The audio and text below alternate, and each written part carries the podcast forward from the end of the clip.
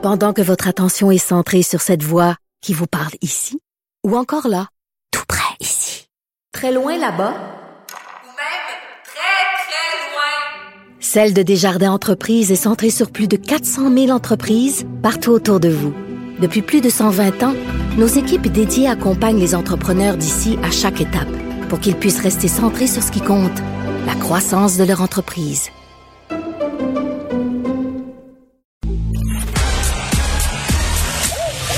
Geneviève Peterson. Elle réécrit le scénario de l'actualité tous les jours. Vous écoutez Geneviève Peterson. Cube Radio.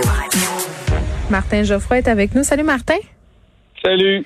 Bon, Martin, tu nous reparles euh, de la question de l'éducation. Puis là, pour nos auditeurs qui sont en train de se dire, ben écoutons, il y a le piton collé, euh, puis il est stické là-dessus. Oui, oui, on est stické là-dessus parce que je te voyais réagir euh, cette semaine sur les médias sociaux. Il y a eu plusieurs sorties anti-grève, des gens qui s'insurgeaient, euh, bon, de devoir garder leurs enfants à la maison. J'en ai parlé moi-même ici à l'émission en disant que j'étais tellement solidaire des revendications des profs, mais qu'en même temps, j'avais hâte qu'on trouve une solution là, parce que, bon, j'étais rendu au système Z pour faire garder les miens. Même si, bon, j'étais avec euh, les profs dans leurs revendications, je cache pas que ça me crée des problèmes, mais le problème, à ton sens, c'est peut-être qu'au Québec, l'éducation, c'est pas si une priorité qu'on le prétend? Ben, L'éducation au Québec n'a jamais été vraiment une priorité. La preuve, c'est que jusqu'à tout, encore tout récemment, les ministres de l'Éducation, c'était jamais des enseignants. Euh, moi, j'étais très excité quand la CAQ est arrivée au pouvoir puis a nommé comme ministre de l'Éducation M. Robert. Je me disais, Hey, pour la première fois, on va avoir un enseignant comme ministre de l'Éducation, peut-être qu'il va en- enfin nous comprendre. Et euh, j'étais tellement excité, puis j'avais lu son livre, Jean-François Robert. Là, Ben je oui. me disais, je veux voir sa philosophie puis tout ça. Mais comme beaucoup d'autres profs, j'ai beaucoup déchanté. Et euh, je me rends compte que c'est euh, plus de la même chose finalement que euh, l'éducation en fait est vue comme une euh, est, est vue comme une dépense, c'est pas vu comme un investissement, puis que euh, euh, des profs dans le fond quand ils font des revendications, qui font des grèves, ben Mm. Sont vus comme des des des des, des gens euh, pleins aux as, tout ça, tu sais. Ben, des gens qui se plaignent le ventre plein, là. Puis tu sais, en même temps, Ouais. faut pas se le cacher, Martin, les profs par rapport à d'autres métiers euh, sont quand même relativement privilégiés. Mais je veux faire un petit peu de pouce sur ce que tu me disais par rapport au ministre Roberge, son livre, puis le fait que ça soit un ancien prof. Euh, je pense qu'il y a beaucoup de monde du milieu qui était à la même enseigne que toi, là, était bien content de le voir arriver là. Est-ce que c'est la machine qui l'a broyé? Est-ce que c'est possible de changer quelque chose dans le milieu de l'éducation ou euh, malgré toute la bonne volonté, la machine est plus forte que tout? Ben, c'est une bonne question que je me pose, moi, parce que effectivement, la machine a l'air difficile à faire bouger. Parce là. que quand on lit son livre- des- on, on parle seulement des, des classes vétustes, là. Ouais. On a beaucoup parlé de ça, on a beaucoup parlé pour le primaire et le secondaire. Mais moi, je peux te dire que j'enseigne depuis huit ans dans une classe vétuste et mal aérée. OK? Puis les gens, ils comprennent pas quand on dit ça. Là. Quand je dis une classe vétuste, nous autres, on recommence souvent euh, la session au mois de- d'août, alors il fait encore très chaud. Alors, euh, au mois d'août, là, quand je recommence dans ma classe vétuste et mal aérée à 40 degrés, OK? Euh, il n'y a aucune aération, on étouffe, on est 45 étudiants plus moi en- empilés dans un tout petit local. Hmm. Et pour te dire l'odeur que ça dégage, ça, ça dégage une odeur de swing de locker room, OK? Oui. Euh, et c'est aucun étudiant est capable de, de suivre mon cours. Moi-même, euh, je faut que j'aille aux toilettes trois, quatre fois par cours parce que je, je vais m'évanouir. OK? Martin, Ça fait je peux-tu qu'on se plaint. Je- oui, ben je comprends. Puis je peux-tu me permettre une petite aparté là-dessus pour vrai sur la façon dont il fait chaud dans les classes euh, à Montréal et aux alentours l'été, puis un peu partout au Québec, parce qu'il n'y a pas beaucoup d'écoles qui ont la clim, à mon sens, là, qu'on impose des codes vestimentaires comme ça aux étudiants et aux jeunes filles en particulier. Moi, ça me jette à terre. Ça me jette à terre, surtout au primaire, là. Ça me jette à terre. Ça, ça me jette à terre, moi aussi. Mais le- dans mon cégep, moi, ils ont rénové euh, à peu près la moitié du cégep à la climatisation. Oh! moderne puis tout. Puis l'autre moitié, moi, je fais partie de la, de la mauvaise moitié. On l'a pas. C'est-tu en sciences C'est humaines? Vous avez pas la clim? C'est ça, c'est ça. Des fois, je fais des billets d'intentionnalité. Je me dis, c'est en, c'est en, c'est en sociologie. En fait, c'est les locaux de sociologie qui ont pas de. Puis je me dis, ils, m'en veulent, tu sais. Mais, mais je pense que c'est, c'est purement une machine, un hasard. Ils ont pas mis l'argent, ils sont pas rendus là, blablabla. Bla, bla. Et euh, tout ce qu'on a à chaque année, on se plaint, à, on se plaint à santé, sécurité, travail, au syndicat. Là, tous les profs, on n'est plus capables. Ils nous, en- ils nous mettent un ventilateur dans la classe, ça fait juste déplacer l'air de swing, puis tout le monde meurt encore. Fait que là, tu sais, à un moment donné, Tu peux pas dire que l'éducation, c'est une priorité quand tu n'es même pas capable d'avoir des classes bien aérées. Quand je te dis bien aéré, c'est même pas de l'air climatisé, là. Je sais pas si tu comprends ce que je veux dire. L'air est littéralement vicié dans ces classes-là. Ben oui. Alors imagine, imagine en temps de COVID-19, là, on n'en parle même pas. Et cette année, là, nous autres, les profs, là, aussi, on a vécu de- plein de difficultés. Les, les profs de cégep, toute l'année, on était présentiel, pas présentiel, présentiel, pas présentiel, hein, euh, à, à n'en rendre fou. Et on- moi, moi j'ai dû travailler la majorité du temps chez nous, euh, en télétravail, et euh, on refusait de payer mes fournitures. Euh, cartouches d'encre, euh, euh, de- de- des, du papier, tu sais, des choses qui actuellement sont payées. Il fallait que je les paye de ma poche. Mais c'est quoi la raison? C'est-tu parce que ils sont La pas raison, équipés? c'est qu'ils ont des politiques très strictes et très rigides euh, qui disent que euh, tout ce qui, ce qui est en dehors de la bâtisse qui est, qui est le cégep, on paye pas ça. Puis- mais là, c'est bien niaiseux, Martin. Je veux dire, Mais on, tu donnes des classes pas- à la maison. Ben oui, mais c'est ça. Moi, je me, suis, je me suis tout équipé. Je me suis acheté un super gros ordinateur, un micro, tout ça, parce que ce qu'ils nous donnaient, je trouvais que c'était trop cheap, tu sais, pour mieux faire ma classe à la maison.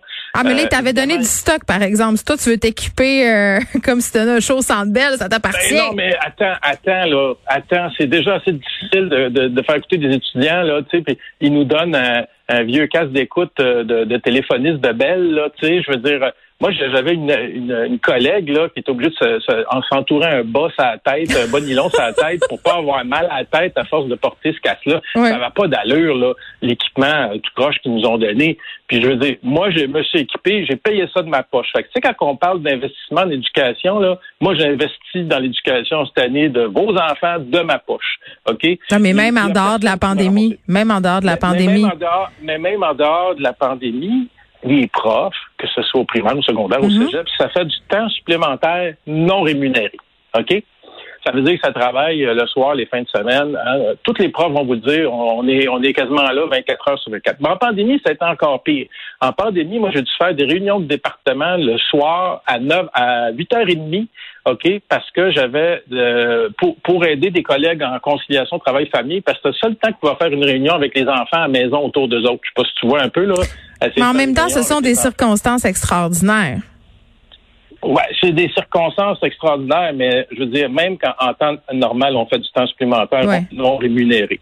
Ben, Puis attends, attends, t'as le temps supplémentaire non rémunéré, mais moi, combien de profs m'ont dit, Geneviève, euh, à chaque année, je dépense environ 200-300 dollars en matériel pour ma classe que je paie de ma poche, que ce soit des livres, que ce soit Ça du aussi, matériel pédagogique. Ça aussi. Fait que, tu sais, quand on demande une augmentation de salaire, là, on n'aime pas ça faire rire de nous autres, parce qu'on a, on a, on a investi là-dedans. Puis, en ce moment, les parents qui chialent, je m'excuse, sans appuyer les profs, Hmm. c'est pas toi, évidemment. Euh, Non, mais chiale aussi. Je veux dire, c'est non, Non, on, a le droit de dire qu'on. parents qui- mais Ouais. les parents qui chialent sans appuyer directement les profs, Ouais, ils ouais. vont servir de justification pour qu'ils se pré- ce qui se prépare en ce moment, c'est-à-dire un décret. OK? Un décret euh, parce que euh, le gouvernement Legault, on le sait euh, déjà, fait des sondages auprès des parents avec des questions super biaisées, genre est-ce que vous trouvez que les profs euh, en demandent trop? Ça, c'est. Moi, je fais des sondages, Geneviève. Non, mais moi, je fais des sondages, Geneviève. Quand j'ai vu ces On questions. appelle ça mettre les mots dans la bouche de quelqu'un. Oui, oui, ben c'est ça, c'est comme extraordinaire. Est-ce que là, ben, évidemment, euh, tu sais, il y en a un paquet qui vont répondre oui. Puis là, quand le gouvernement va arriver après, puis va imposer des conditions de travail euh, pas possibles aux enseignants, ben il va dire ben c'est les parents qui nous ont euh, poussés parce qu'ils étaient tannés puis que ça nanana, nanana, ils vont justifier avec ça. Mais attends, Martin, est-ce que tu as l'impression, parce que moi, d'un côté, les doléances des parents, je les comprends, je les vis, là, tu sais, dans le sens que euh, ça fait 14 mois et plus là, qu'on est en pandémie. Euh, toi, tu es au cégep, là, mais pour les enfants qui sont au primaire, pour au secondaire, les parents qui ont dû faire l'école à la maison, tout ça, c'était compliqué. J'ai compris d'être à bout, puis peut-être qu'on n'a pas tous les outils parfois pour comprendre la réalité des profs. Tu sais, euh, parce que tu regardes ça de l'extérieur, puis ça n'a pas l'air si pire que ça. Tu comprends ce que je veux dire? Ben, c'est pour ça que je t'en parle. Ben Et oui. je veux dire, euh, franchement, là, après les merci, puis les tapes dans le dos, hein, les anges gardiens, puis là, je parle de mes collègues infirmières aussi, parce qu'ils sont toujours en grève, elles aussi. Euh, moi, je pense que la claque sur la gueule se prépare, c'est-à-dire un décret qui va nous imposer nos conditions de travail. Puis ça, là, ça va des, si ça arrive, là, ça va avoir des répercussions épouvantables su- sur le domaine de l'éducation et de la santé. Je t'explique pourquoi. On est déjà en pénurie, comprends-tu, Hmm. de personnel dans ces deux secteurs-là. C'est pas une job qui est attirante. OK? Fait que là, un effet, le gouvernement qui dit merci, puis qu'après ça, te donne une claque à avec un décret, ça va démobiliser bien du monde, ça, puis ça va désintéresser bien du monde de ce job-là. Puis les problèmes de rétention puis de recrutement qu'on a en ce moment vont s'amplifier. Alors, la solution, là, Geneviève, c'est de pas voir l'éducation comme une dépense, mais comme un investissement.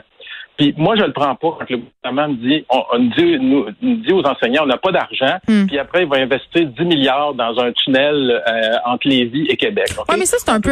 non, mais... Non, non on peut-tu prendre un milliard là-dessus, Geneviève, puis l'investir en éducation? Ça, me semble que c'est pas beaucoup, puis on n'en demande pas plus. Oui, mais ce que, je, ce que j'ai envie de dire, euh, parce que souvent on sort cet argument-là d'un chapeau là, quand on trouve que le gouvernement investit pas dans l'affaire qui nous tente, on, on, on dit ben regarde, pendant qu'il investit pas en éducation, puis c'est important d'investir en éducation, il investit dans un tunnel. Je veux dire, c'est pas parce qu'on investit dans un tunnel qu'on n'investira pas en éducation. Là, c'est comme, c'est un peu, à, mon sens, un, argument qui est fallacieux. Mais j'entends ce que tu dis dans le sens où on n'a pas l'impression. Moi, ce qui me choque en ce moment, Martin, c'est que d'un côté, tu as le ministre Roberge puis le gouvernement qui dit l'éducation c'est important, euh, il faut aider les jeunes à réussir à l'école, il faut leur donner le support nécessaire pour passer au travers de l'année pandémique, le back and forth dont ils ont été victimes parce qu'ils ont été des victimes de la pandémie, les jeunes, les profs aussi, le personnel de soutien. On nous dit tout ça. Puis de l'autre côté, on apprend des affaires dégueulasses sur la ventilation des écoles. Euh, les locaux sont vétus. Hier, je passais devant des manifestants, des, devant les écoles de mes enfants. Puis je me disais, même avant la pandémie, là, tu me parlais de la qualité de l'air tantôt, Martin. Là, ça fait des années euh, qu'à l'école de mes enfants, on demandait des tests d'air parce que les enseignants, les, les éducatrices au service de garde se plaignaient de problèmes respiratoires. Puis c'est comme si sais, on, on, balayait tout ça en dessous du tapis. Puis je parlais avec Marois Risky hier de l'opposition. Puis je disais, ouais, c'est facile de critiquer le gouvernement Robert. J'ai arrivé sur une terre brûlée. à un moment donné, c'est un problème systémique. Puis tu, le dis, là, eh, on, on, a peu d'estime au Québec pour l'éducation et pour la chose intellectuelle. Et ça donne la société qu'on a aussi à une société qui lit souvent juste les titres des articles. Ben, c'est ça. Puis je veux dire, euh, je gomme pas juste la CAQ, je gomme les libéraux avant. C'est ça, exactement. la même affaire. Je veux dire, euh, la, problématique est là, c'est qu'on voit ça comme une dépense, pas comme un investissement. Puis mon argument euh, des, de la construction là, de routes, là, tu trouves ça peut-être fallacieux, mais c'est parce que quand on parle de priorité, qu'on dépense 10 milliards pour construire des routes, ben, mm. moi, je dis la priorité, c'est la construction, c'est pas l'éducation. Exactement. Donner un petit indice. Euh, le, milieu de la construction fait vivre le Québec puis fait vivre le gouvernement. Fait que, tu sais, s'ils se mettent le, à dos l'industrie de la construction, ils ont toujours des nanas de l'industrie de la construction. Ils ont marqué, ils font des grèves, oups, ils ont ce qu'ils veulent. Donc, c'est peut-être là qu'il faudrait euh, regarder. L'éducation, ça rapporte à qui, finalement? Ça rapporte pas au gouvernement, ça rapporte à l'ensemble de la mm. population. Comprends-tu? C'est une façon de se sortir euh, si tu es dans la pauvreté, de ta misère, l'éducation. C'est une façon de, de te sortir aussi de ta misère intellectuelle.